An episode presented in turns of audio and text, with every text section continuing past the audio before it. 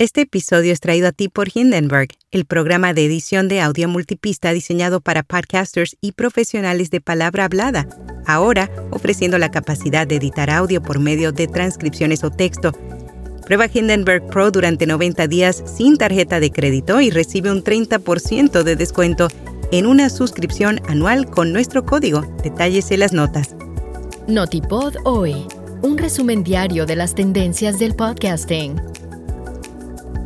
aseguran que la popularidad del podcasting en YouTube supera a Spotify y Apple. NPR terminará las versiones locales del podcast Consider This y estudio descubre que la cantidad de estadounidenses que consumen podcasts está en aumento. Yo soy Araceli Rivera. Bienvenido a Notipod hoy.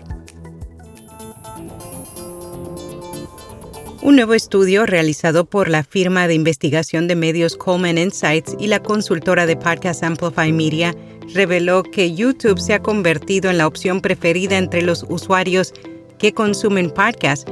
Específicamente, la investigación encontró que YouTube superó a Spotify en términos de disfrute, facilidad de uso y mejores recomendaciones de podcast. Cuando se comparó con Apple Podcasts, la ventaja de YouTube fue aún más pronunciada, ganando del 76% al 24% por facilidad de uso, del 71% al 29% por diversión y del 68 al 32% por mejores recomendaciones de podcast.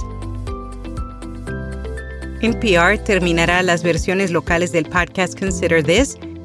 El esfuerzo de NPR por crear un podcast que fusionara las noticias nacionales y las locales terminará en menos de dos años después de su lanzamiento. Consider This Combina historias de la revista de noticias All Things Considered de NPR y segmentos de noticias de 12 estaciones participantes. Los oyentes de 10 mercados han podido escuchar versiones localizadas del programa seis días a la semana, pero esto terminará el 2 de septiembre. A través de un comunicado, la portavoz de NPR, Isabel Lara, afirmó que la localización no demostró ser sostenible. Un estudio descubre que la cantidad de estadounidenses que consumen podcasts está en aumento. Esta investigación realizada por YouGov encontró que el 56% de los estadounidenses actualmente escuchan podcasts y casi una cuarta parte pasa cinco o más horas a la semana consumiendo el medio. Instagram o TikTok, un informe de Insider Intelligence arrojó información sobre la atención de los usuarios y el gasto publicitario entre TikTok e Instagram. Ya regresamos. Este episodio es traído a ti por rss.com, la plataforma líder para comenzar, crecer y monetizar tu podcast, ofreciendo almacenamiento ilimitado, distribución automática, métricas, tu sitio web y ahora transcripciones automáticas gratis en español. Cámbiate hoy y usa el código RSS 2023 para obtener 30 días gratis. Detalles en las notas.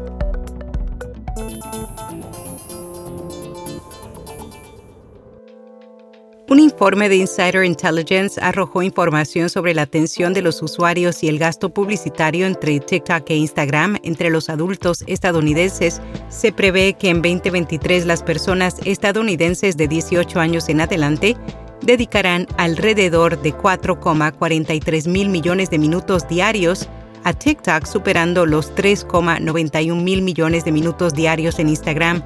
Esta disparidad es especialmente notable dada la menor base de usuarios de TikTok que la de Instagram. Si bien prevalece la atención de los usuarios de TikTok, Instagram mantiene su liderazgo en inversión publicitaria.